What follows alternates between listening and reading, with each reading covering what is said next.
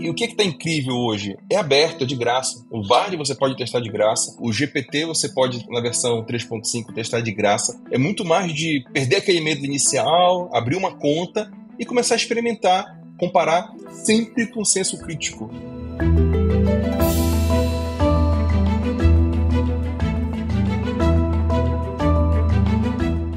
Olá, mentes inquietas e curiosas do século XXI. Estamos começando mais um The Shift, o seu podcast sobre inovação disruptiva. Eu sou a Cristina Deluca. E eu sou a Silvia Bassi e a gente está aqui para falar sobre disrupção, porque, como a gente sempre diz, a ruptura é a única constante do século XXI. Não é mesmo, Cristina Deluca? Oh, se é.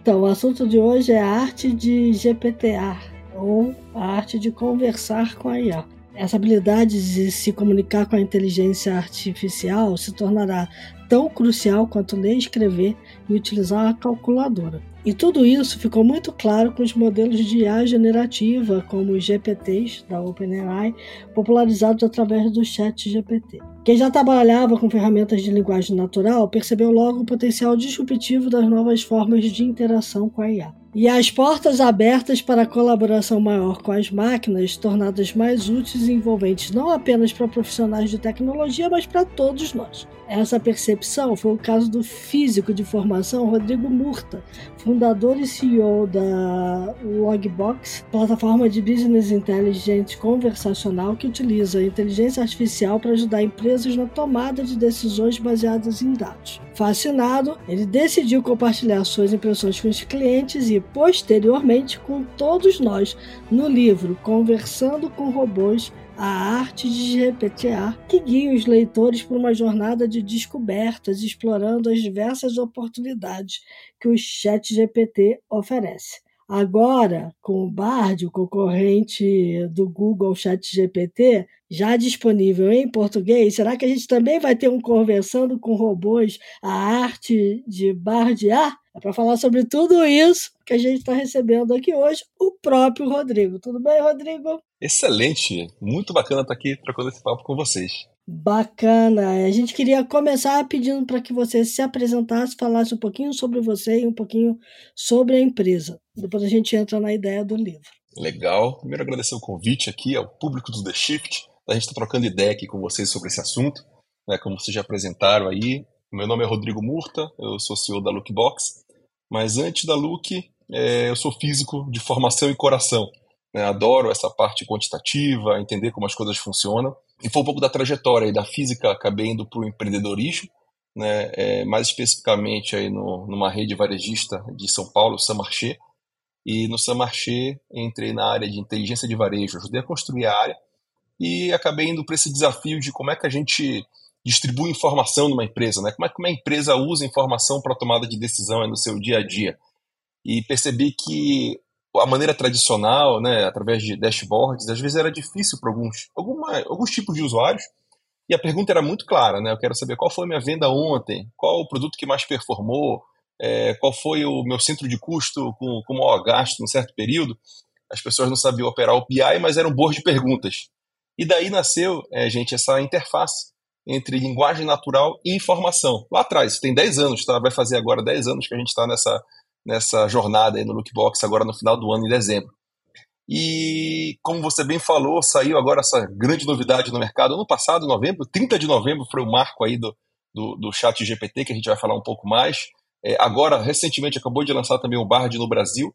E a ideia foi como é que a gente consegue é, falar sobre esse assunto, mostrar para as pessoas né, como é que se usa essa tecnologia e por que, que ela é tão disruptiva, como vocês falaram, bem falaram na introdução. Então, essa é a ideia desse nosso bate-papo aqui. Estou animado aí para as provocações de vocês. Bacana. Eu não falei do livro, mas fiz a provocação sobre a arte de bardear. Mas a gente podia falar desse livro que você lançou, é, da onde veio a ideia e, e, e qual foi o seu propósito com ele.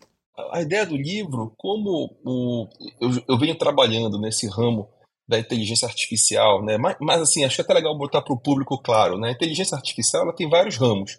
Né? Ela tem a parte de visão computacional, a parte de automação e robótica, e tem uma parte que chama linguagem natural, né? Que muita gente já está acostumado a usar e nem sabe pelo Alexa da vida, quando eu falo para o Alexa fazer algo, pelo o, o, o Google, né? Ou pela, pelo Siri da Apple, é, onde você interage com a máquina falando. A gente no Lookbox, né, que é a empresa que eu fundei junto com meu sócio, meu irmão, é, a gente usa essa tecnologia de NLP, né, de processamento de linguagem natural, Natural Language Processing em inglês, para tirar a informação da empresa, né, dar a informação de uma forma mais fácil. Só que o que acontecia? Esse era um conceito que era novo. Às vezes algumas empresas ficavam, será que isso é a tendência? Será que isso realmente é o futuro? Vai ser assim? Né? Quando nasceu aí um, um GPT né, no ano passado, isso ajudou a tangibilizar um pouco do nosso trabalho. Né? A gente falou, caramba, olha só, está vindo agora para o público em geral a possibilidade de falar com um robô, né, de uma forma parecida com o que a gente já fazia no mundo corporativo. E eu gosto muito de ler, né, é, é tá, depois até deixar aí o, o spoiler do Instagram, é o r.murta para a gente trocar os livros, e sempre foi um desafio pessoal também meu, uma vontade né, de escrever um livro. E quando nasceu aí o GPT, juntou com a história do Lookbox, né, e casou esse momento, é, bateu a liga aí de escrever um livro, né, e, e contar um pouco dessa história, do que, que é esse essa tal de linguagem natural e por que, que isso pode trazer um impacto muito grande para a nossa sociedade. A ideia foi essa, foi realmente ter um livro de fácil acesso, onde as pessoas pudessem perder o medo de falar com AI e de usar essa tecnologia no seu dia a dia. Bacana. E quando a gente estava conversando, você me disse que tudo nasceu quando você precisava mandar uma mensagem para um amigo e você resolveu experimentar se a inteligência artificial escreveria uma mensagem melhor do que você. E a partir daí você é, então a partir daí você foi vendo como é que funcionava aquele negócio, né, de verdade. Eu queria que você falasse um pouquinho sobre isso. Então, o que aconteceu, né? Todo mundo começou a brincar aí, quem estava com acesso prematuro até ao chat GPT, e explorar a tecnologia, né? E uma das coisas legais do chat é você brincar com coisas do seu dia a dia nele, né? Então, para quem não explorou ainda, imagina que é um WhatsApp, mas só que em vez de estar tá falando com um amigo, você está falando com a inteligência artificial do outro lado, né? E foi em janeiro desse ano, um dos meus melhores amigos teve filho. E eu, eu sabe aquela, eu numa viagem fora do Brasil, né? Poxa, eu queria mandar uma mensagem bacana, carinhosa para ele, é do nascimento do filho dele. E eu falei, vou, vou brincar com o GPT. Será que o GPT consegue me ajudar nessa mensagem? Né? Essa é, é uma da, é o, o primeiro capítulo do livro, é conversas do dia a dia, né? E eu botei eu abro com essa conversa aqui que vou, vou contar uma partezinha dela para vocês, né? Então, o que, que eu fiz? O óbvio. Eu falei, ó, escrevi no GPT, dê os parabéns ao Arthur, o filho dele nasce hoje. E ele me deu uma resposta, né? versão 3.5 ainda, tá? Que hoje o GPT está na versão 4. É, ele botou, parabéns ao Arthur e sua família pela chegada do novo bebê. Desejo muitas felicidades para vocês. Eu brinco que essa mensagem aqui eu poderia ter feito sozinho, não precisava de inteligência artificial para poder, acho que vocês concordam comigo, né? Exatamente. É, né? Acho que tá bem trivial, né? É. E aqui é um primeiro aprendizado, uma dica que eu queria deixar. É, não pare na primeira conversa, esse é só um aquecimento, né? Eu segui na conversa e falei, só, só assim, seja mais carinhoso. O que já é estranho, né, para uma inteligência artificial, para um robô falar ser mais carinhoso, e ele me respondeu isso daqui. Claro, meus sinceros parabéns para Arthur e família. Que o novo bebê traga muita alegria, amor para todos vocês. Desejo que possam desfrutar de muitos momentos felizes juntos, é, com uma família, que possam ver o bebê crescer e se desenvolver. Que seja um tempo maravilhoso para vocês. Já é melhor que a primeira, mas genérico, de certa forma, né? São só umas duas interações. Eu coloco numa outra assim, seja menos formal. Aí ele botou parabéns, Arthur, com uma exclamação. Um novo bebê na família é sempre uma benção. Desejo que vocês desfrutem de muitos momentos felizes juntos e que possam ver o bebê crescer e se desenvolver. Que seja um ótimo tempo para vocês. Vai ficando mais legal, né? E a última, que para mim foi o toque que falou. É porque até aqui ela vai realmente aquecendo, é, vai melhorando, ok, mas não tem um toque de, vamos dizer assim, é, criatividade que eu falaria, nossa, que legal. E o que me chamou a atenção, é, Cris e Silvia, foi essa última interação eu falei assim para o GPT, falei, coloque um toque de humor usando ciência, porque meu amigo é um cientista, também sou né, da física, ele me veio com a seguinte pérola, eu diria, parabéns Arthur, exclamação. A ciência diz que o nascimento de um bebê aumenta em até 400% a chance de você não dormir direito pelos próximos 18 anos. Mas também aumenta em mil por cento a chance de você ter amor incondicional na sua vida. Aproveite esses momentos. É, então, essa frase aqui, né, até me arrepio quando eu falo ela. Eu falei, caramba, tem alguma coisa interessante aqui acontecendo. Né? Então, esse aqui foi o meio que o start, a fagulha né, que a gente precisa é, para começar o projeto. Muito bom isso. É, eu já ia sair direto com faça uma coisa engraçada, por favor. Mas a sua sacada de pedir engraçada aí científica foi ótima. É, e, e essa é brincadeira, você consegue moldar. Aí sim, o meu amigo, quando viu isso, ele sentiu: essa frase é para mim. Essa, ela foi realmente pensada, e é verdade, ela foi totalmente direcionada é, para a característica dele, né? Que é uma das coisas bacanas do, do, do GPTA, né? Como é que você pode bater esse papo e direcionando e explorar, seja algo criativo ou seja algo mais no, no, no plano do conhecimento. Não, isso é bem bacana. Agora, Murta, conta uma coisa. Esse aspecto de conversar com o, o robô é sempre muito interessante, né? Eu já tive algumas conversas muito malucas que deram muito certo e outras que me deixaram bastante preocupada. É, essa é uma, é uma tendência. As pessoas, elas, elas, ou elas se comportam muito mecanicamente diante da máquina, ou elas acabam abraçando muito a máquina como se tivesse realmente um interlocutor humano do outro lado, né? É, onde que está o, o, no uso no uso das empresas, né? O, o, o caminho é você olhar para a IA como uma ferramenta que pode personificar o companheiro ideal de trabalho, uma pessoa ideal para trabalhar com você, por exemplo. nesse caso, você tem que realmente soltar um pouco a, a língua. É, é, tem até um estudo que foi exatamente no chatbot que uhum. simulava um psicólogo, acho que na década de 60, 70, que chamava, e, e deu o nome a um efeito chamado efeito Elisa, que era o nome do bot. Isso. Então o ser humano, ele muito facilmente se apega e acha que tem alguém do outro lado. Né? Então a gente tem que tomar cuidado realmente com isso. E é. eu acho que isso é só pela educação mesmo. Né? Então, por exemplo, o podcast de vocês tem um papel muito grande nisso, de até ir um pouco na raiz do que, que é o, o que, que é isso que está acontecendo. E se a gente vai na parte mais fria, ele é só um calculador de probabilidades que a cada palavra ele tenta saber qual é a palavra mais provável que está vindo ali. Então não tem uma inteligência por detrás no sentido mais humano da coisa, tá, né? tá longe uhum. disso em alguns aspectos, inclusive. Mas nem por isso não significa que a gente não consiga aplicar de forma muito interessante no dia a dia nosso corporativo para algumas tarefas que já ajudam a serem executadas. Então, acho que cabe a gente, né, como é que eu posso, mesmo uma, uma tecnologia que tenha suas limitações, na verdade toda tecnologia tem a sua limitação, mas será que eu já não consigo utilizá-la de uma forma criativa e que traga valor para a empresa? Acho que essa é uma provocação muito bacana que a gente tem feito, assim, eu no, no, no mundo pessoal ou no corporativo, no Lookbox, todos os dias, tá? É, eu acho que você tem, tem razão nisso. E aí tem uma coisa que me chama a atenção, que é assim, para sair, você fez quatro tentativas pelo menos, né? Até sair a pergunta, a resposta que fosse mais bacana. É, e aí, a cada uma você foi incrementando a lista de pedidos que você fez, quer dizer, foi sendo cada vez mais detalhista. As pessoas tendem a não conseguir entender isso, né? Que você, na verdade, está quase dando instruções de programação para uma máquina, né? É, o teu, pedido, o teu pedido tem que ser muito detalhado. Você acha que esse é o grande ponto, que as pessoas têm que sacar isso aí? Eu acho que é, é como, na verdade, você falar com qualquer pessoa cada pessoa ela tem uma maneira que você extrai o melhor dela.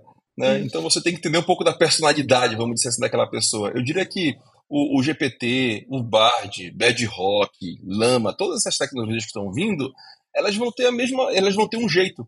Que, e, e esses macetes é, estão dando até é, é, agora a abertura para uma nova profissão, né? Que a gente já tem lá no Lookbox, por exemplo, o engenheiro de prompt, que é alguém uhum. que sabe conversar é de uma maneira muito mais simples que uma programação normal, mas ela também tem as suas sutilezas para você extrair o melhor da inteligência artificial. Se não, eu pararia naquela primeira frase lá que eu li para vocês, né? Parabéns, Arthur, sua família pela chegada do novo bebê.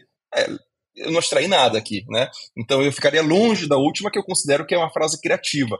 Uhum. E, e essa é uma coisa bacana que vocês fizeram até na introdução, né? Que é uma frase até da Amy Webb, falando que, ó, é, assim como a gente sabe operar calculadora e escrever coisas básicas, a gente vai ter que saber um básico de engenharia de prompt também. Né? Então é uma coisa que as pessoas estão se educando agora e está todo mundo descobrindo junto isso. E, e como é que foi levar isso para a tua equipe?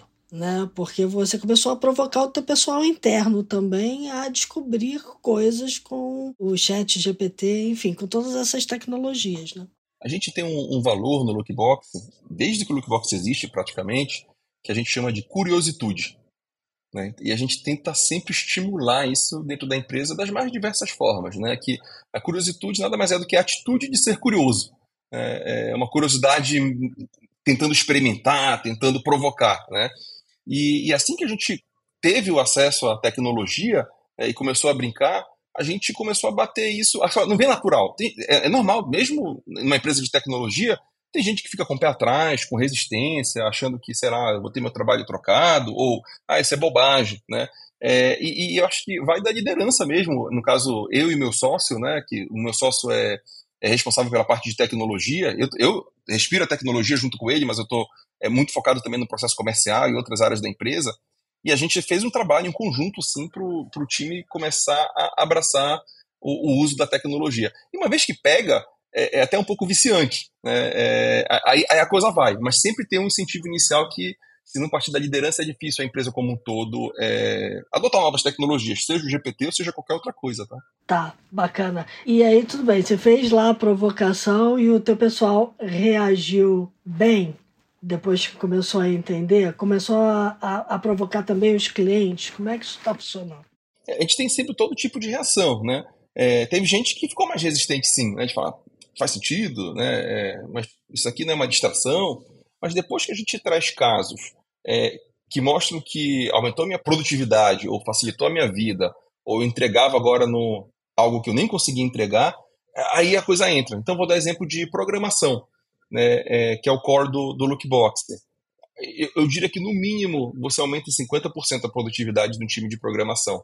É, todo programador conhece um famoso Stack Overflow, né, que é o site onde você vai tirar dúvidas aí do código para saber se alguma parte do código alguém já não fez, ou se dá algum bug, quem é que tentou contornar aquele bug.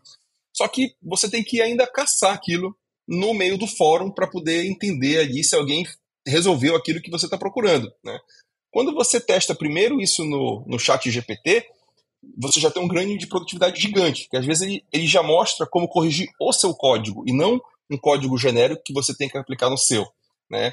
Aí você fala, ah, Rodrigo, tudo bem, mas você está falando de uma parte técnica de código. E outras áreas, como é que ficam? Né? Essa é uma provocação normal. O nosso time de pessoas, de RH, quando tem que fazer o, uma descrição de vaga, hoje já usa o GPT. Eu, eu copio vagas antigas, coloco um blend lá de de descrições de vagas novas, e ele já sai no, no, nosso formato lookbox, isso que é legal. Então é como se eu tivesse um super né, auxiliar ali para poder me ajudar. A gente já usa é, no comercial para responder um e-mail mais técnico ou que está em outro idioma, esse que eu falei no job description. É, então, cada área, é, marketing nem se fala, então, o que dá para fazer em marketing com essa tecnologia, cada área começou a entrar é, aos pouquinhos ali no sangue o que dá para fazer. Mas tem que ter incentivo, até para errar, até para ver aquilo que que não funciona na tecnologia. Vou dar um exemplo de que não funciona. O nosso time comercial estava fazendo um estudo sobre um mercado específico e procurou nesse mercado aí no GPT. Né? Uhum. Quando trouxeram para mim esse estudo, eu falei, ah, isso aqui, empolgados, a gente viu no GPT. Eu falei, ok, mas qual foi a fonte? Porque o GPT alucina. Vai é. que a gente faz todo um esforço aí num produto novo no mercado que a gente pegou no GPT e o GPT viajou ali na maionese na hora de responder. Então, tem que saber aonde aplicar também são as limitações, né, para você não tomar uma decisão errada baseada numa informação é, alucinada pelo GPT. Então, esse equilíbrio aí que eu acho que a gente está procurando também na, na, na, empresa. Bem legal. Agora, vocês então estão usando como um sidekick para analisar strings de programação, é isso? É, programação, quando você tem que começar do zero um código, uhum. é, é, muito mais fácil falar assim, olha, eu quero fazer aqui um serviço de cadastro de usuário usando, vou fazer um Technicase aqui, usando o uhum. Mongo é, como e, e, uma base de usuários e, e um sistema aqui que está em Java com Spring Boot e faço serviços. Ele já faz toda essa casca. É, eu não preciso perder tempo fazendo isso, uma coisa que na programação é, é básica e, e, ele faz com uma qualidade bacana, comentado isso. É, uhum. Vou dar um exemplo aqui do, do lançamento do livro. No lançamento do livro, eu programei um robô para assinar com a minha caligrafia. A gente vai entrar em mais detalhes aí depois dessa brincadeira, né? E, e, e para fazer isso, tinha uma coisa que o GPT gerava uma frase, mas essa frase às vezes era muito longa. E eu tinha que cortar para essa frase ficar no tamanho do, da página do livro, né? Eu poderia ter feito esse programinha é, do zero. Mas eu simplesmente falei, GPT, cria uma função que corte é, a frase dessa maneira, respeitando o espaço, com tantos caracteres, onde isso é uma variável ABC. Eu falei para ele. Esse trabalho ia me demorar ali uma hora e meia, duas horas para fazer. Se eu fosse fazer sozinho ali, até porque é, eu tenho gente que programa muito melhor no Lookbox do que eu. Eu sou programador agora mais robista, né? E o GPT me fez isso em segundos. Ele me deu essa função. Eu peguei a função, testei, ela estava funcionando. Não precisei fazer do zero. É só para dar um exemplo muito, muito simples aqui de como eu posso otimizar uma produção de código usando essa tecnologia. É, você está falando umas coisas que são muito importantes aí, né? A, a, primeira coisa é ter essa criticidade na hora que você vai conversar com uma máquina, né? Ou com uma inteligência artificial. A gente precisa também ter algum tipo de conhecimento para dar a instrução correta e para saber se a resposta que veio também é uma resposta satisfatória.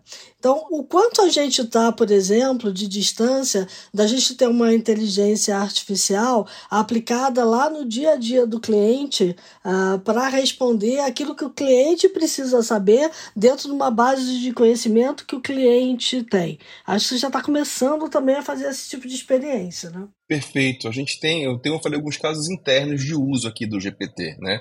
Para casos externos, Teve até uma, uma reportagem legal que saiu aí no, na, na, mídia de um trabalho que a gente fez com um cliente nosso, que foi a Casa do Construtor. E qual era o desafio da Casa do Construtor? Né? Esse é um case que eu acredito que vai evoluir muito no mercado, muito mesmo, e vai trazer um valor muito legal para a empresa e, e para os clientes das empresas. Tá? Dúvida de produto. Tá? Então, o é. caso da Casa do Construtor, eles são uma empresa de aluguel de material de construção e tem equipamentos muito técnicos, é, que tem equipamentos de segurança que eu tenho que usar né, é, com esses equipamentos. E imagina que eu sou um vendedor, vendedor novo da casa do construtor e alguém pergunta lá, fala, olha, eu preciso do equipamento para quebrar uma parede de concreto. Qual é, qual é esse equipamento? Porque me passaram aqui, mas não me passaram tantos detalhes, né? A gente fez uma integração com todos os equipamentos da casa do construtor e uma integração com o Lookbox e GPT, né? Onde, quando alguém faz essa pergunta, eu vou numa base de conhecimento, o Lookbox ajuda a encontrar esses artigos, pegar os trechos desse artigo que tem a parte da informação, ele joga no GPT e traz esse dado totalmente consolidado. Então, quando alguém pergunta como quebrar uma parede de concreto, ele responde: você precisa do martelete 30 quilos com os equipamentos de segurança tal, tal, tal e tal. Né? Você sabendo configurar isso de uma maneira bacana, você minimiza um monte o, o, erro, porque o GPT você pode configurar o nível de criatividade dele você volta para zero nesse caso e você faz um prompt, né, com é um comando bem duro, falando, olha, use só os dados que estão aqui, não invente, não puxe de fora e tal. E uhum. o resultado que a gente tem visto lá tem sido muito bacana. Né? É, é, a agilidade que a gente dá no atendimento, que bate em conversão, tá? Então, o que, que é legal? É, é, muito fácil fazer alguma coisa que está só no hype. Ah, é bonito, é bacana, ah, faça aqui, atenda o cliente em formato de poesia. É legal, mas será que isso muda o ponteiro? Então, o, o difícil, aí falando para o mundo dos negócios, né, é como é que a gente faça uma coisa realmente bacana e que consiga mudar o ponteiro em alguma área da empresa, ou atendendo o cliente melhor, ou trazendo alguma economia de custo, né, ou aumentando a venda. São alguns casos que a gente está trabalhando aqui no Lookbox que a gente está bem animado. Bem legal. Você mencionou o caso da, da casa do construtor. É casa do construtor, né? Isso, exatamente. É. É. Então, é, eu fiquei pensando, e você mencionou que os cases vão crescer. Como é que está sendo o, o, o, nível de busca, de procura dos clientes por soluções desse tipo é, desde novembro? Você sentiu que isso pegou rapidinho? Muito, muito, mas é, a gente ainda está naquele. Tem um nível muito bacana, que é aquele Cruzando o Abismo, né? Uhum. Que tem os early adopters aí, que são aqueles isso. mais empolgados com a tecnologia. E, então a gente está numa fase muito early adopter ainda, das pessoas querendo descobrir, e até para saber se não tem uma vantagem competitiva que dê para alavancar o negócio de uma forma mais forte, né? Uhum. E, e, e, a gente está descobrindo aos poucos agora o que, que realmente se sustenta, o que, que não, o que, que não se sustenta nessa, nessa jornada. A gente, por exemplo, está fazendo um trabalho agora com uma pizzaria, inclusive aqui, aqui do Rio de Janeiro, bem bacana, onde a gente usa o GPT para classificação de comentários, né? É, e está incrível, porque imagina que é, você tem lá os seus 100 comentários por mês, se você tem 500 unidades na, na sua rede, é o número boçal de comentários que você tem no total para poder responder. Então, o, o que acontece? Né? Eu não consigo saber 50 mil comentários, né? Imagina botar alguém, algum, alguém mais júnior para poder entender comentário a comentário e poder responder. Não tem uma qualidade bacana. E a gente fez um prompt de GPT, onde o GPT lê, ele já classifica esse comentário, a gente está trabalhando para ele já responder esse comentário, inclusive, né? Não é que eu vou responder automático pelo robô, ainda posso botar um ser humano para validar. Mas o que eu tiro de o que eu ganho de produtividade nesse processo é, é realmente boçal o que dá para fazer. Então, são casos assim que eu estou deixando o cliente mais feliz, eu estou deixando o, o, cliente do cliente mais feliz também, né? É, que a gente está procurando aqui no Look aqui, mas é tudo bastante experimental. Né? Não tem cases de massificação, ninguém tem ainda cases em massa, está é, todo uhum. mundo experimentando para saber como é que essa tecnologia pode agregar valor. Bem legal. Você tem o seu predileto? De, de cases? Não, de chat. Qual que é o seu predileto? Ah, chat, o que aconteceu? O Bard acabou de, de lançar aqui no Brasil, né? É, eu fiquei então... brincando, brincando com ele metade do meu dia hoje aqui. É, aí, aí, eu peguei, óbvio que eu peguei exemplos do livro e comecei a testar nele, né? Uhum. Então, como foi, foi, foi super recente hoje aqui no Brasil, eu brinquei porque no livro, como é arte de GPTR, e essa palavra não existe GPTR, né? A gente cria aqui no livro, uhum. é, eu brinco no livro e, e peço para o GPT conjugar o, o verbo GPTR. E é incrível, ele faz toda a tabelinha e fala eu GPT, tu GPTs, ele GPTs, né, dois GPTAs. E eu brinquei que eu queria ajudar os linguistas, né? Fala, pô, vai que bota essa palavra no dicionário, vamos ajudar os linguistas? Já vamos deixar conjugado aqui o verbo. E ele faz a conjugação perfeita. No Bard, ele, a gente dá para ver que ele está um pouco atrás.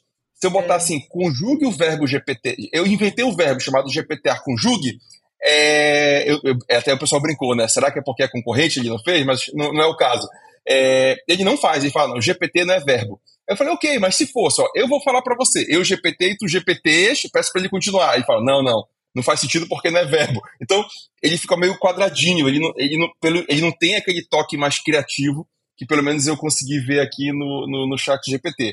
Óbvio que eles vão correr atrás disso, né, que o Google não é bobo, mas eu tô achando que ele é um pouquinho mais engessado aí do que o GPT. Interessante você falar isso, porque a minha percepção foi que ele tem um cabedal de informação melhor. E eu vou usar um exemplo muito prosaico e até meio egotrip. Né? Eu pedi, quando estava todo mundo lá dizendo assim, que descreva quem é fulano, tal, não sei o quê, eu pedi para ele, tá bom, descreva quem é a Cristina De Luca. E o GPT errou tudo. Quer dizer, tudo não. Ele até diz que eu sou jornalista, que eu trabalho com tecnologia, mas me colocou em cargos e até em veículos que eu nunca trabalhei na vida. E aí eu fiz a mesma coisa hoje com o Bard, né? Vamos ver, vamos ver como é que esse cara se comporta em português, né, com o meu nome. E ele acertou tudo. E, e, e deu para ver claramente que as informações que ele foi buscar ele é, buscou diretamente da minha página do LinkedIn. Tem uma conexão qualquer, mas ele trouxe informações que estão muito precisas. Então, assim, acho que lado bom e lado ruim de cada um desses sistemas e talvez a gente tenha que combinar vários para chegar é, em. Acabei de procurar aqui, até aproveitando né, a colocação de vocês, quem é Rodrigo Murta? Vocês são mais famosos, né? Então vocês estão mais na internet. O GPT dá uma alucinada, mas ainda fala um pouquinho de mim. O Bard me deixou na mão. né? Acabei de fazer um teste aqui, que é o Rodrigo Murta da Lookbox, né? O GPT ele até consegue fazer um negócio legal. Agora, o Google é óbvio, ele tem muito mais informação, né? Então, o, o, Google, sabendo usar isso, vai ser incrível. É, então, o Google tem uma vantagem aqui que eu achei legal. Você já pode jogar uma imagem nele e brincar com aquela imagem. Né? É, o GPT já não. Então, essa concorrência, eu diria que ela vai ser muito legal. Né? É, porque você vai ter duas fontes de dados que você vai poder ter essa conversa entre robôs também, né, acontecendo com a evolução das tecnologias. O, o BART está só no início, principalmente em português, acabou de liberar, né, eles estão calibrando isso. É, uhum. Mas eu também estou curioso de ver aqui o, o que, que vai acontecer, tá?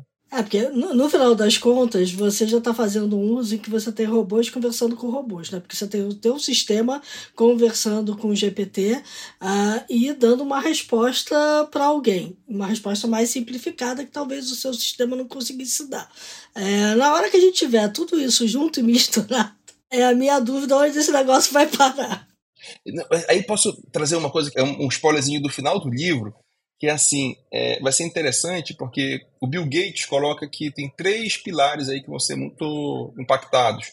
Um é assistência pessoal, outro uhum. educação e saúde. Uhum. Mas entrando na assistência pessoal, o que acontece? Vai ser muito. Eu não sei se vai ser o Google, a Apple, quem vai fazer isso primeiro, mas a gente vai ter um, um chat GPT Bard equivalente nosso onde ele, ele, vai conhecer mais meus hábitos, porque hoje a memória de todos eles é curta. É só aquela telinha que está aberta ali, 10 páginas, e ele não sabe mais é, sobre você. Tem um filme que eu acho fantástico, que exemplifica muito bem isso, que é o, o Her, o Ela, né? Uhum. Que ele vai começando a se apaixonar pelo sistema operacional, inclusive, de tão envolvente que ele é e de tão que ele conhece daquela pessoa. Então, o que, que eu vejo no futuro? E esse futuro não é 10 anos, 5 anos. Para mim é um ano, dois anos. A gente vai ter o nosso assistente pessoal. Legal. Quando eu quiser marcar uma, vocês quiserem marcar um podcast, os, os, os nossos assistentes vão conversar nesse horário já. Né? É, quando eu quiser falar com uma empresa sobre uma dúvida, ou se eu quiser comprar um ingresso, o meu robô vai falar com o robô da empresa. Eu acho que esse é um futuro muito próximo aí que vai vir com essa evolução da LLM e vai vir muita coisa interessante aí nesse, nesse, nesse aspecto, tá?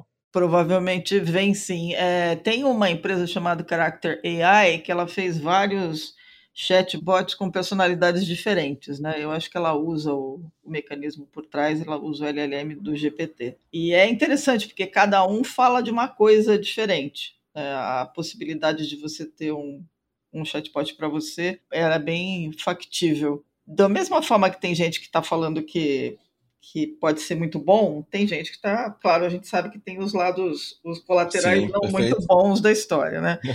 Por exemplo, recentemente eu vi um artigo que falava que já começaram as demissões por conta do, do chat GPT, né? de muita gente sendo demitido porque as empresas chegaram à conclusão de que iam poder usar o chat GPT para fazer certas tarefas. É, mas eu acho que nesse momento as demissões são precipitadas, porque se você não tem é, alguém que dê o prompt corretamente, o resultado que você vai ter de volta é medíocre. É... É, lá no Lookbox é o contrário, eu estou contratando gente que sabe mexer no chat GPT. É, é, é isso. né? Mas, mas tem, tem uma ponto de atenção que eu acho que é, é, é importante a gente ressaltar mesmo, sabe? É, tem um preparo também, e, e nem, nem, tudo são flores. Então, se eu pegar, por exemplo, o telemarketing, teleatendimento, uhum. tem um grande potencial, e assim, não é pouca gente. Acho que no Brasil mais de um milhão de pessoas que estão nessa, nessa área. É. Essa é uma área que tem realmente um potencial de uma redução muito grande. É, a tecnologia atual, em breve, a, a, atual atual não consegue fazer, mas é questão de, eu diria que até meses, tá? É, Para boa parte do que é feito num teleatendimento ser automatizado. Aí tem uma questão social que a gente tem que pensar assim, porque não é assim, ah, não, vamos fazer outra coisa. Não, fazer o quê? É, é muita gente. É, uhum. acho que vale uma, uma reflexão é, nesse, em alguns postos de trabalho, tá? É, eu acho que tem, tem esse lado que é importante. A Gal Barradas escreveu semana passada um, um artigo comentando sobre, sobre essa questão em que ela coloca que é se você tem um input medíocre, você vai receber um output medíocre. É, então, as pessoas precisam ser super especializadas, eu acho que para tirar o melhor da IA. Aí você mencionou engenharia de prompt, né, que é uma coisa que a gente está vendo, que tem lá fora e tal. Aqui você está vendo concretamente empresas procurando engenheiros de prompt? É, o que acontece? Para você extrair o melhor da AI, você tem, como você mesmo colocou, saber perguntar. E é. tem uma parte que é mais técnica. Não é só escrever, é uma parte importante. Então, vou dar um exemplo básico de engenharia de prompt. Quando eu, eu automatizei as, a, os autógrafos do livro, é uma engenharia de prompt. Eu tive que falar, olha, você se comporte como sendo o autor do livro, começando com robôs, o nome dele é Rodrigo Murta, você agora é Rodrigo Murta, é, seja educado, responda assim, seja bem-humorado. Então eu fiz todo um texto, que era uma página, que uhum. era exatamente mostrando como ele deveria se comportar. Isso é uma parte da engenharia de prompt, que ela é até um pouco menos técnica. Mas uhum. tem uma outra que é mais técnica, que é que você entender os parâmetros que aquele, aquela AI aceita. Então, se eu estou trabalhando com o GPT, ele tem uma parte que está tá voltada para. Ele chama de temperatura, que é a aleatoriedade com que ele gera o texto. Hum. Se você bota a temperatura muito baixa, ele não é criativo, ele é meio monótono, é, mas, mas mais seguro. Se você bota lá em cima, ele pode começar a inventar muita coisa. Então, Sim. e não é só um parâmetro. Então você começa a ver qual é a melhor calibragem que você precisa para o seu negócio. Porque se eu quero fazer um texto criativo, é uma coisa. Se eu quero responder perguntas técnicas de um produto, é outra. E você saber calibrar esse, esses parâmetros é uma engenharia. Por isso que nasceu daí a engenharia de prompt. A gente tem no Look um engenheiro de prompt exatamente para poder calibrar esses parâmetros. Isso pode ser tanto para o mundo de texto, né, que é o caso do chat GPT, ou no caso do Mid Journey, que é aquela é, é, ferramenta de gerar imagem. Que também é cheia de comandos. Qual é a, a, dimensão que eu quero colocar? Qual é a resolução? Isso. Qual é o nível de caos que você quer colocar? Então são N parâmetros que você tem que saber andar neles para tirar o melhor da AI, tá? Então, até definindo um pouquinho aí o que é engenharia de prompts, que é, é uma profissão que eu diria que está muito quente, assim, e, e, e, bem interessante. Perfeito, porque tem muita gente que não entende o que ela é e até é. acha que é uma bobagem, e, e, não é, né? Não é uma bobagem. Não, de longe, longe de ser, longe de ser. Ela vai permitir que a gente tenha muito mais produtividade, mas para isso, como qualquer ferramenta, né, a gente tem que estudar a ferramenta e, e, e entender como é que ela funciona. Né? Então, nada é, é, Quando você quer fazer com profundidade, com, com segurança, é, nada é trivial. Né? São muitos parâmetros envolvidos aí para você fazer um bom uso da solução. Eu, para mim, eu tenho a seguinte tese. Para mim, a tecnologia ela é sempre amplificadora dos telhados de vidro analógicos. Né?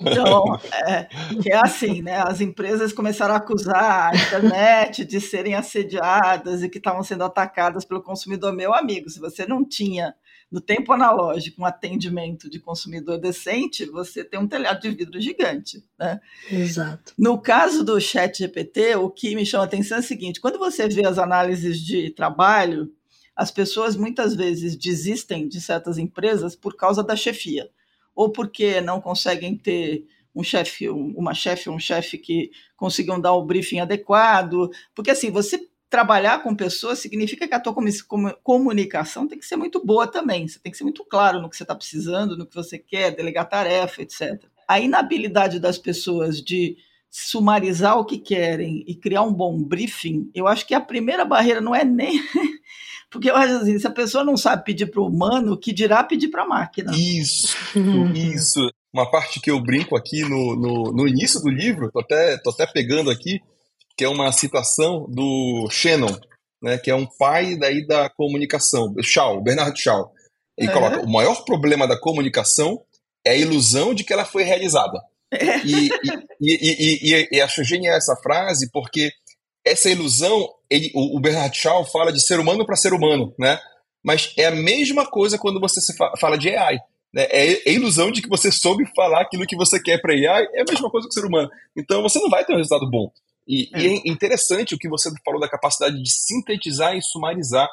Às vezes falta uma habilidade de quebrar em tópicos, né? É, é uhum. é básica. E, e, fica aquela coisa embolada ali. Óbvio que não vai sair nem de pessoas nem de AI uma boa resposta quando o, o, briefing é confuso, né?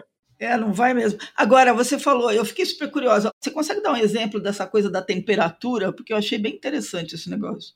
É, legal. A temperatura foi o seguinte, foi uma, uma descoberta, inclusive experimental, de que voltando um pouquinho de como o GPT, essas, o LLM até, até acho que é bacana falar da categoria que chama Large Language Model, o GPT uhum. é só um tipo de LLM, pode ser Bard, GPT, Bedrock, Lama, né? É, todas elas são aplicações dessa, dessa metodologia. Como é que ela funciona? Quando eu faço aqui no Bard e peço para ele, é, me faça um texto sobre o The Shift, ele nada mais que pega esse texto que eu escrevi, joga na rede neural para processar esse texto, né, que é, é, é uma tecnologia de AI, uhum. é, essa rede neural ela cospe a próxima a próximo token, não chega a ser uma palavra. Para simplificar, vamos falar que é uma palavra. Né? Então ele vai começar a escrever palavra a palavra. Quando ele cospe, sai aquela próxima palavra, ele pega tudo, o texto que eu escrevi, me faça um, uma apresentação sobre o The Shift, aí vai falar o The Shift é um. É, ele começa a criar aquele texto. Por isso que o, o, o GPT ele cospe palavra a palavra. Uhum. Tudo isso é processado, vai e volta. O que, que define a próxima palavra? Ele calcula uma probabilidade de, dado o texto anterior, qual é a palavra que deveria aparecer. Tá. Só que o que eles perceberam? Se eu colocar sempre a palavra mais provável, o texto ele vai sempre se repetir, porque ele não tem criatividade. Ele vai sempre seguir uma mesma sequência. Perfeito. Então, a temperatura é uma forma de regular para ele deixar. Não, não, não me dê sempre a palavra mais provável me alterne entre as mais prováveis e vá alternando entre elas. Isso dá um sabor no texto. Ele fica mais criativo. Mas se você botar a temperatura muito alta, ele já começa a botar uma probabilidade muito baixa e o texto se perde. Então é esse ah. equilíbrio que, que faz o controle da temperatura entre ser algo muito criativo ou algo que é literalmente robótico, que é previsível. Isso está explicado no, no seu livro. Esse daí eu falo de vários conceitos, eu, eu mostro em detalhes. No livro, eu tento não ser tão técnico, para não, não bloquear. A ideia é ser realmente mais comunicativo. mas a parte de uma rede neural artificial, o que, que é esse cuspir a próxima palavra, eu faço uma introdução e eu sempre aponto para artigos mais profundos para quem queira é, é, saber mais, entender mais a origem da fonte, como tem um livro muito bacana do Stephen Wolfram, mostrando um pouquinho mais de detalhe da rede neural, de como é que funciona o processo de temperatura, né? É, eu sempre aponto para esses artigos. É, isso é bem bacana. Eu estou aqui pensando, eu tô pensando em chefes, estereótipos de chefes, né? Aquele que você, aquele que você leva um trabalho e fala assim, ah, não tá bom, mas não diz o que que não tá bom, aonde não tá bom, e você volta tentando adivinhar o que veio. Se essa criatura for mexer com o chat GPT, não vai ter resultado nenhum, né? É, acho que é, é, eu exploro um pouco no livro, eu falo que muda, o chat GPT forçou a gente mudar um pouco o nosso processo de pensar do responditivo para o perguntativo. Tá. o que, que, é isso?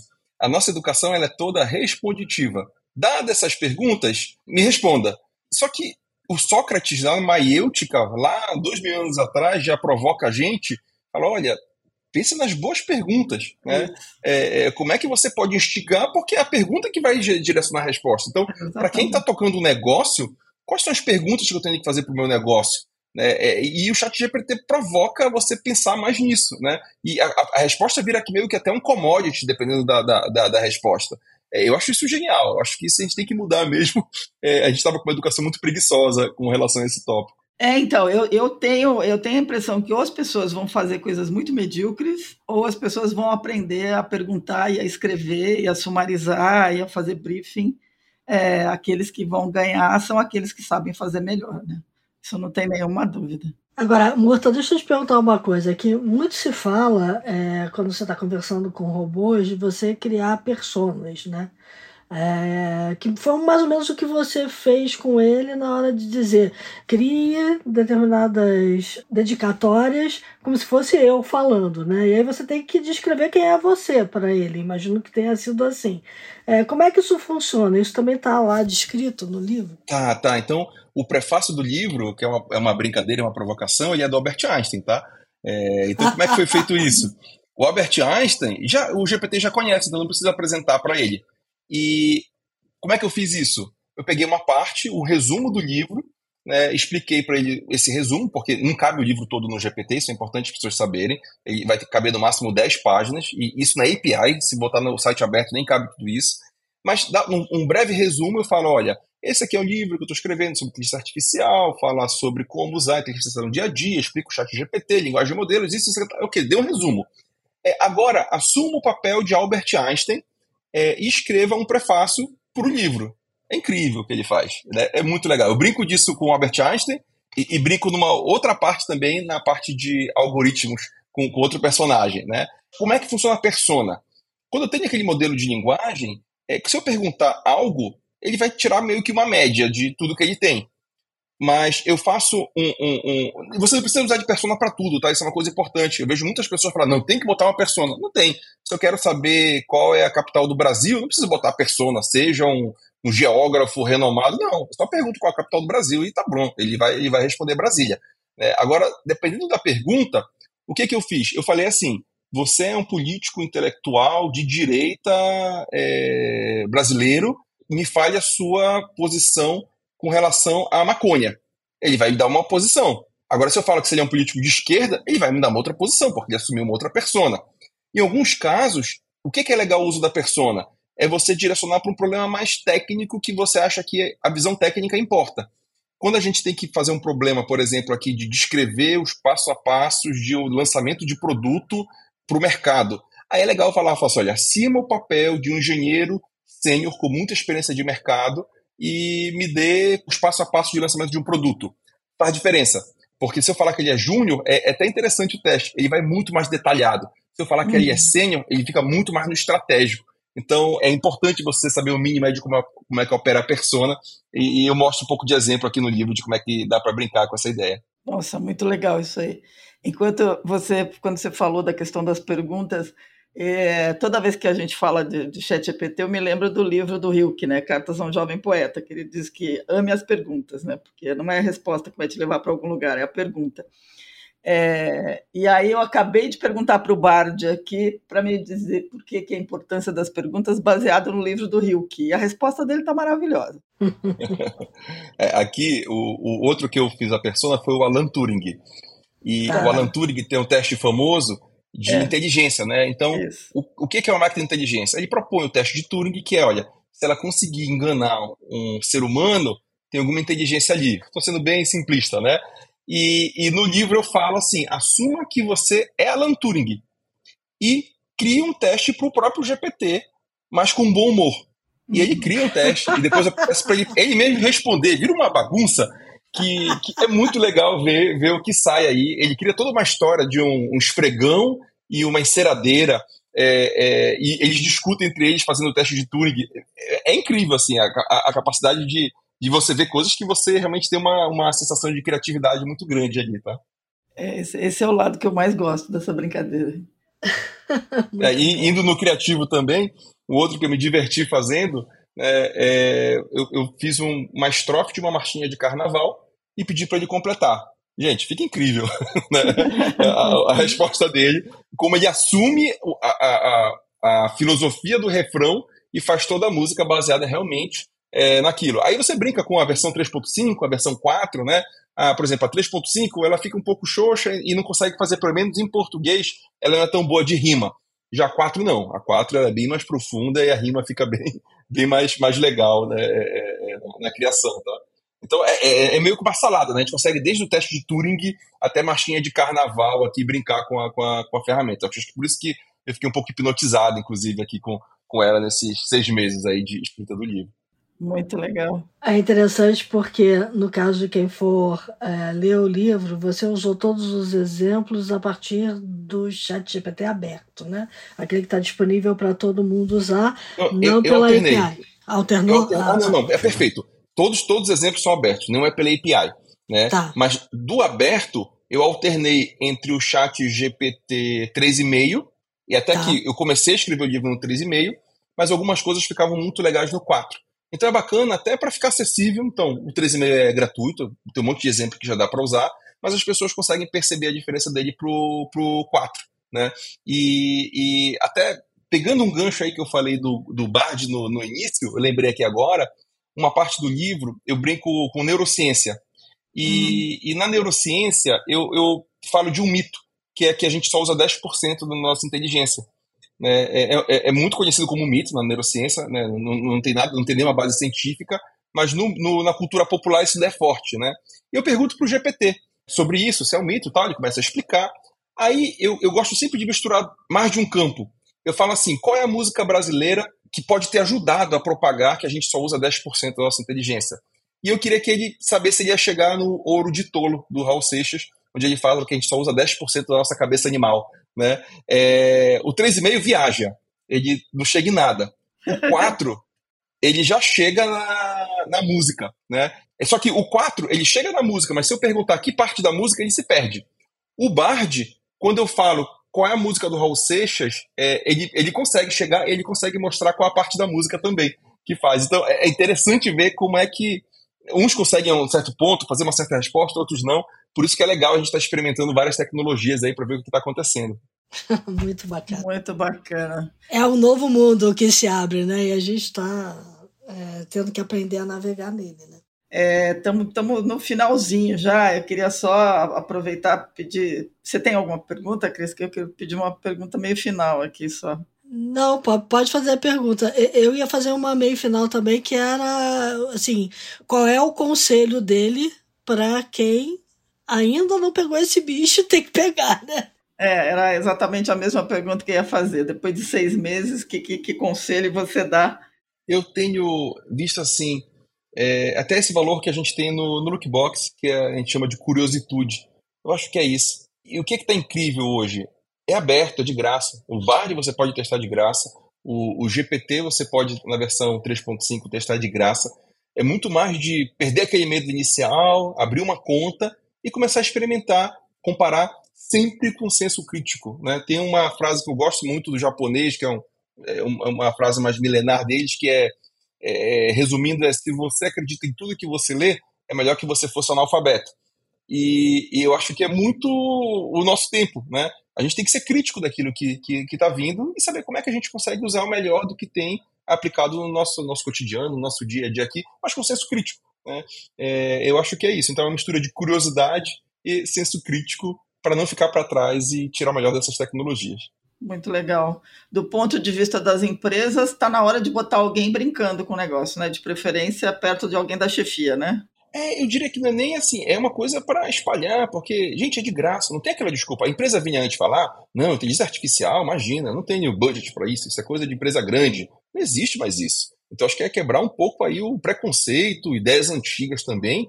E não importa se você é do marketing, se você é da área de pessoas, se você é de vendas, é, CS, programação, todas essas áreas podem se beneficiar de abrir uma conta aqui no, no chat GPT, no Bard equivalente, e começar a brincar agora. Então, ah, inteligência artificial é coisa do futuro. Essa, para mim, é a frase mais do, do passado que tem. É, é totalmente presente o que a gente tem agora acontecendo. Exatamente. Muito bom. Muito bom. Muito bacana. Vamos então para os insights dados por humanos? Por favor. Vamos lá.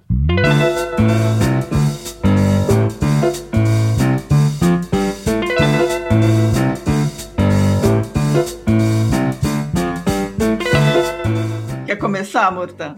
É um pouco da mensagem que eu passei da curiosidade. Eu acho que está no momento agora que, mais do que nunca, é necessário conhecer o que está acontecendo. Tem um, um, um, pensador muito famoso que é o Ray Kurzweil, que fala da singularidade, que é o momento onde a inteligência artificial, de certa forma, ela supera, em alguns quesitos, já a inteligência humana. É, para alguns pensadores, isso está acontecendo já. Né? Então, mais do que nunca, a gente tem que estar antenado para saber como é que a gente tira valor dessa tecnologia. Eu gosto de frisar que nenhuma tecnologia ela é boa ou ela é má. É, é para mim, eu sou físico, né? então eu gosto de usar o, o exemplo da energia nuclear. Eu posso fazer uma bomba, eu posso fazer uma energia incrível limpa. Cabe a uhum. gente conhecer e fazer o melhor uso disso para a sociedade. Mas isso só vai acontecer se a gente for curioso, entender o que está acontecendo, se posicionar né, e se manifestar e não ficar com medo dessas tecnologias. Você, tem, você tinha separado um livro? Um livro, é, eu vou ser tendencioso aqui, vou botar dois para não ficar só o jabá pro meu lado, tá? Não, vamos... Óbvio que tem. vamos recomendar o seu, óbvio. então, conversando com robôs arte de GPTA, né, então tô bem apegado a ele, estou feliz aí de, a gente estar tá na vanguarda de ser o primeiro livro físico aqui do Brasil é, tratando o tema. É, é, um livro totalmente acessível, então ele tem a parte técnica muito limitada, eu deixo mais para citações, mas é para qualquer pessoa poder tirar valor dessa tecnologia. Né? Também gosto muito do Kai Fu tô lendo agora um, eu tô na metade ainda, mas eu tô achando genial, que é 2041, que é também um livro de inteligência artificial. Em 2041, ele faz uma brincadeira que 41 parece AI escrito, e ele, ele também é muito acessível, porque ele mostra através de contos no futuro e depois ele materializa aqueles contos fazendo alguma ligação com uma tecnologia de, de AI bem estabelecida. Então achei muito educativo também para quem quer se antenar do que está acontecendo, não só na parte de linguagem natural, mas nas outras tecnologias da inteligência artificial. Muito bom. Muito bom. Bom, é, como a gente ficou falando de de humanos falando com a IA, etc. Essa semana o pessoal do New York Times solta aqueles livros lá, porque lá é verão, né? Eles soltam o livro do verão. E tem um colunista do New York Times que é, indicou três livros de thrillers, né? Três livros de, de crime e mistério. E um deles é absolutamente perfeito, que eu tô louca para ler, então já vou avisando. Eu não li, mas vou dar né, a história. Chama-se Going Zero, do Anthony McCarthy, que é o seguinte: é um livro que se passa num determinado período do futuro, né, em que uma, uma empresa consegue criar o sistema perfeito de monitoramento dos seres humanos, né, que é um cruzamento entre vários desses bilionários de tech que a gente conhece, enfim, que é um cara chamado Cy Baxter, e ele lança um desafio. Ele é um bilionário, ele tem uma empresa chamada Fusion Initiative, que é um sistema de vigilância que ninguém pode escapar dele. E ele lança um, um desafio para 10 pessoas voluntárias. Quem conseguir escapar do sistema por um mês inteiro recebe 3 milhões de dólares como recompensa. Uia. É, e aí é o seguinte, é, o que que acontece? É, todo mundo que já fez a crítica do livro dá o spoiler mais interessante, então eu vou dar também, né? Vale pela leitura. A, a única pessoa que consegue é, driblar o bichinho é uma bibliotecária de Boston que Uau. consegue enrolar. É muito spoiler saber o porquê. É, não, eu não, eu não sei porquê, eu vou ler o livro. Mas aí fica, fica aquela questão que remete a tudo que a gente falou, né? Uma bibliotecária que leu, que entende, que conhece um monte de coisa, consegue driblar um sistema de vigilância que ninguém consegue. Então, aí fica a dica né, do Going Zero que me parece Esse uma... spoiler não foi tão spoiler assim, porque eu fiquei mais curioso ainda de saber por que foi também. bibliotecária. Gostei, você soube vender o livro aí, né? Muito bom. Eu adorei. O cara, o cara que fez a, a crítica foi ótimo. Ele me vendeu o livro rapidinho. legal, legal, gente. Bom, eu vou dar aqui um, um livro que eu comecei a ler. É, então não posso dizer por que caminho ele vai até o final, mas é do ponto de vista psicológico, não é, tecnológico, que se chama Eu Humano e a automação e a busca para recuperar o que nos torna únicos. A gente falou muito do que torna a gente único aqui hoje, né? Porque, assim, é, a, a, máquina simplesmente não vai funcionar se ela não tiver essa interação toda com a gente. É um livro do Thomas Chamorro Premonic e, e acho que, assim, vale super a pena ler. Ele saiu agora em fevereiro de 2023, então tá muito recente. É, acho que ainda não tem é, em português, então é I Human, né? Em, em, inglês. Vale super a pena procurar lá na, nas livrarias americanas e comprar uma cópia. Trazer pro seu Kindle, se for possível. Sim, que é muito legal.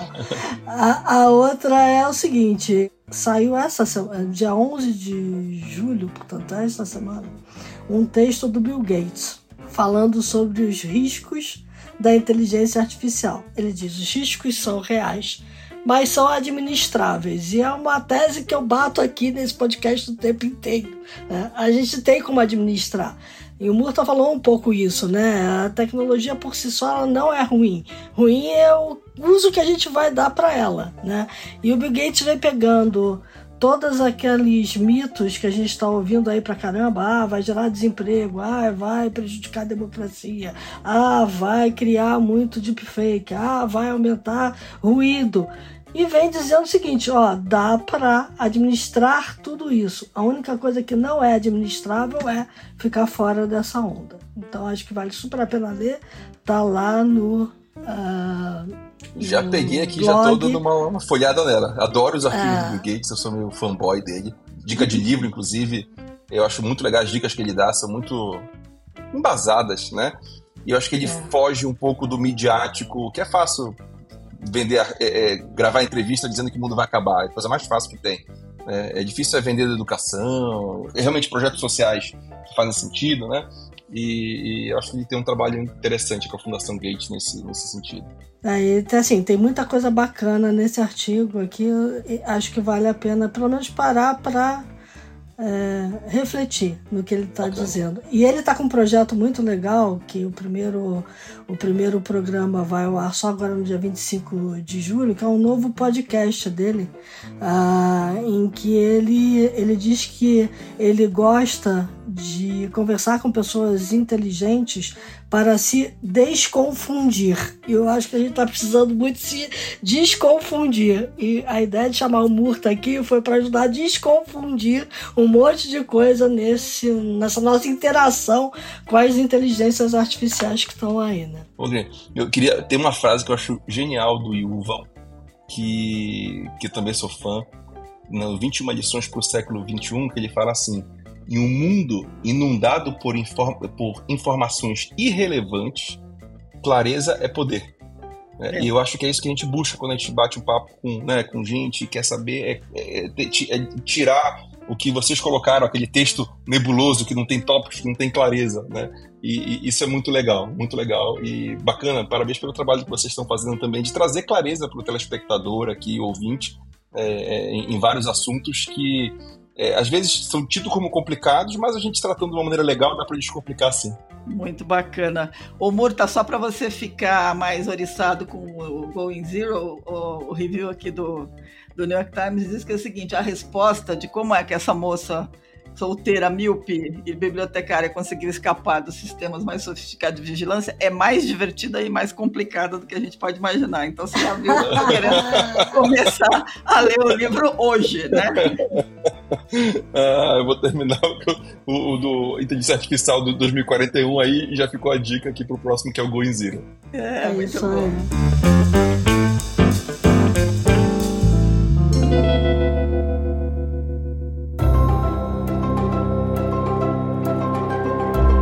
Isso aí, bom, Murta, a gente só tem te agradecer muito. Foi um papo muito bom, muito gostoso. Acho que super esclarecedor, como diz a Cristina, para desconfundir, né? E e eu acho que a gente vai querer trazer você muito mais vezes aqui, porque sempre vai ter muita coisa para falar sobre esse assunto que só está começando, como você mesmo disse, né? Obrigada mesmo, viu, pela, pela oportunidade. Eu que agradeço, muito legal, muito legal aqui mesmo, a energia do papo, a inteligência, e vocês estarem super antenados, trazendo coisas legais aqui também. Então, assim, todo, todo convite eu vou aceitar. Agora um spoiler, vai ter novo lançamento do livro, né? Relançamento. Novo lançamento, está trabalhando nisso agora, confirmando a data é, para a gente fazer aqui no Rio de Janeiro, no Museu do Amanhã. É, o lançamento. Tá? Os braços artificiais, com frase gerada pelo GPT. Essa é uma matéria muito bacana aí na CNN, depois acho que dá para deixar o link aí é, ou dar um Google que, que já aparece, mostrando como é que foi essa noite de autógrafos, usando inteligência artificial, chat GPT, robótica, tudo numa, num caldeirão aí é, é, de, de tecnologia.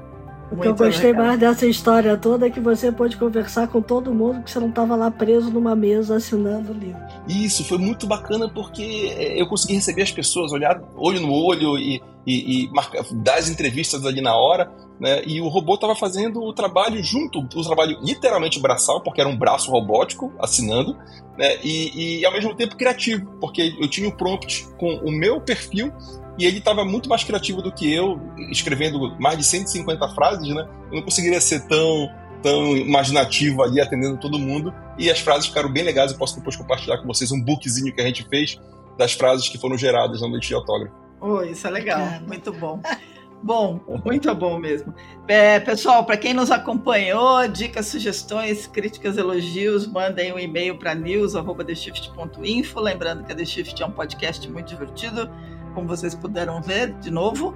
É, mas a gente também é muito mais que isso, é um ecossistema inteiro. Vão lá no site www.theshift.info, assinem a newsletter. Se quiserem ajudar a gente a pagar os boletos, assinem a The Shift, porque vem coisa nova muito boa aí pela frente nos próximos 40 dias. É, e fiquem bem, façam muitas perguntas, como a gente lembrou aqui, né? Porque elas sempre vão te levar para algum lugar melhor. É isso aí. E como a gente sempre fala aqui, como o mundo lá fora tá mudando pra caramba, como vocês estão percebendo, né? Tome boas decisões na semana que vai entrar, porque tudo isso depende da gente tomar as decisões mais apropriadas para a gente, para os outros, para as nossas empresas, para que a gente possa também lidar melhor com a IA que vem por aí. É isso aí.